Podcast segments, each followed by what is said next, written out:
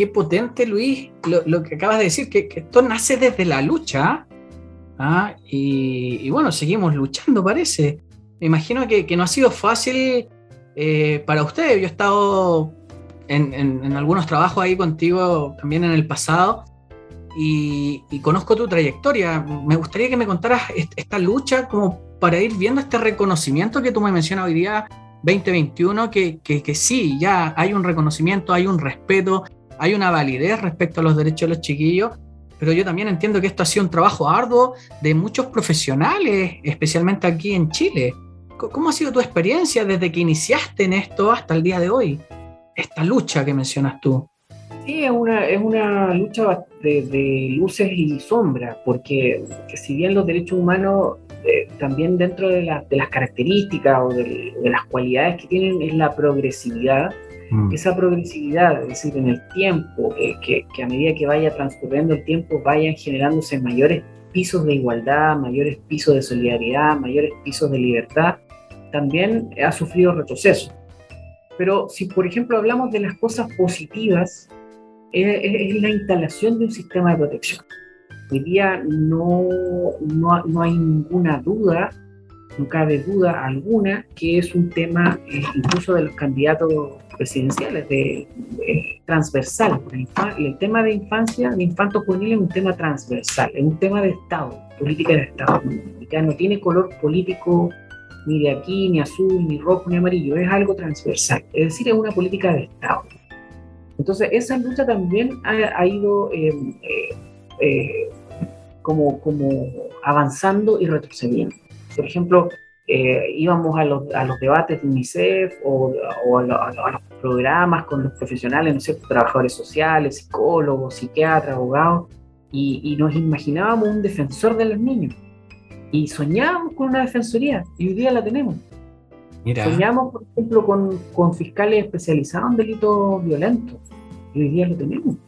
Mira. Eh, eh, pedíamos eh, defensores de la línea RPA, ¿no es cierto? La, línea de responsabilidad penal juvenil, pero que se especializaran. Los tenemos.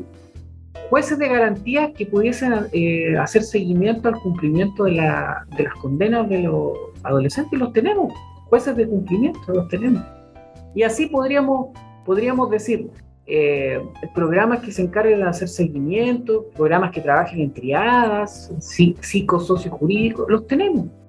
Pero igual hay un déficit tremendo en cuanto a la, a la priorización de la infancia. O sea, hoy día, si avanzamos tanto por crear eh, programas y, especializarnos, también hay una situación económica que no le ha dado la relevancia, es decir, hay un, hay un gasto público que no ha no se ha destinado todo lo que se tiene que destinar a la infancia. O si se ha destinado, eh, no, no... ha tenido una buena administración.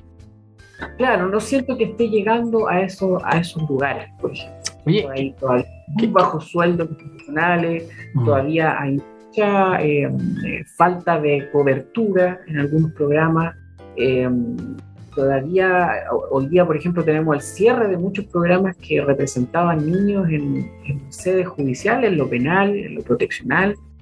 Eh, entonces, eso genera, genera inestabilidad, genera que profesionales muy jóvenes, que vienen con muchas ganas, trabajen por, por muy poco dinero y también eh, eso eh, vaya en contra de una buena defensa, por ejemplo, o de mm. un buen, una buena terapia, o de un buen diagnóstico, o de una buena atención psiquiátrica, es decir, o de atención médica.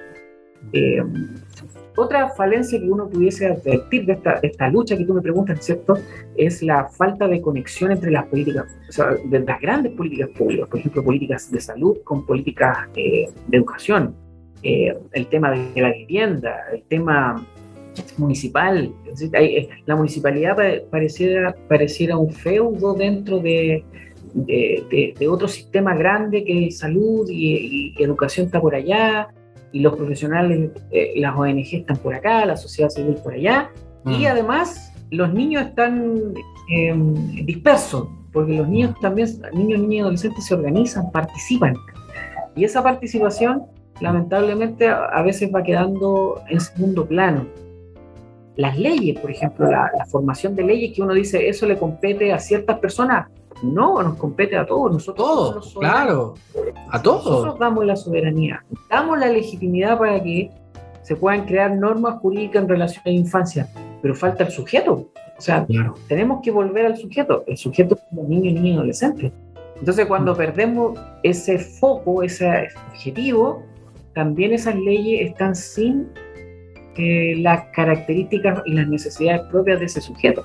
Mm. Por eso esa lucha, yo te digo, eh, ha sido luces y sombras, porque mm. no puede ser que eh, se trunquen procesos de, terapia, se cierren programas de diagnóstico, no hayan recursos para programas de, no sé, pues de, de sistemas de RPA, o hayan profesionales que ganen muy poco dinero, eh, o siga existiendo el Servicio Nacional de Menores con otro nombre, por ejemplo, mm. que sigan las mismas, las mismas de servicio.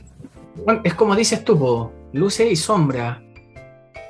Y, igual me gusta ver el, vaso medio lleno y me emociona al, principio del diálogo cuando decías que, que, habían sueños que sí se han ido logrando, que sí se han ido eh, ejecutando y desarrollando.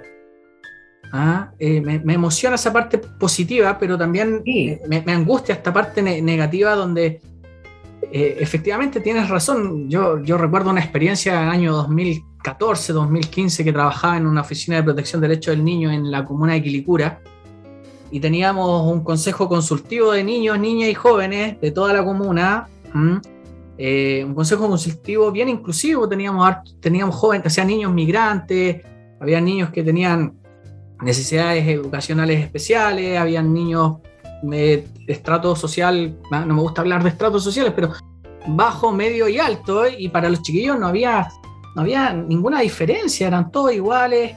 Hicimos un trabajo maravilloso, trabajamos ahí con un consejo consultivo y los chiquillos generaron cierta participación también de, la comunidad.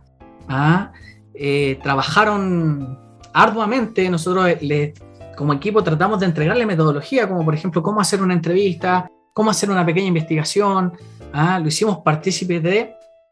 Y bueno, lamentablemente por un tema político, eh, hasta ahí llegaron los profesionales, como, como dices tú, no hubo no hubieron algunos acuerdos y, se acabó ese trabajo y, los niños quedaron ahí. Eh, lo positivo de, yo creo que a, nivel mío profesional es que como que somos psicólogos de una línea postmoderna donde todavía tenemos acceso a los niños porque tenemos redes sociales. Entonces muchos de esos niños hoy día son activos socialmente y ellos valoran y te retroalimentan por intermedio de Facebook, por intermedio del WhatsApp que están muy agradecidos por lo que se hizo en ese momento. Pero es triste ver cómo efectivamente cuando los recursos tienen que llegar justamente a estos niños, niñas y jóvenes y, no llegan. ¿ah? Y los profesionales se van, porque claramente el profesional también tiene una familia, el profesional también tiene que, hacer eh, un sinfín de cosas que, lamentablemente estos municipios feudales, como lo denominaste tú, me, gustó esa, denominación, prácticamente no lo ve y, no llegamos al sujeto, como dices tú. ¿ah? Lo vemos directamente como algo que tenemos que hacer porque está en el proyecto, porque es parte de nuestro plan o, este, eh, o del pladeco, como se denomina, pero ahí está, vamos a buscar el verificador, la foto con los niños y, lo logramos. Pero no, hay algo ahí en terreno que hay que hacer.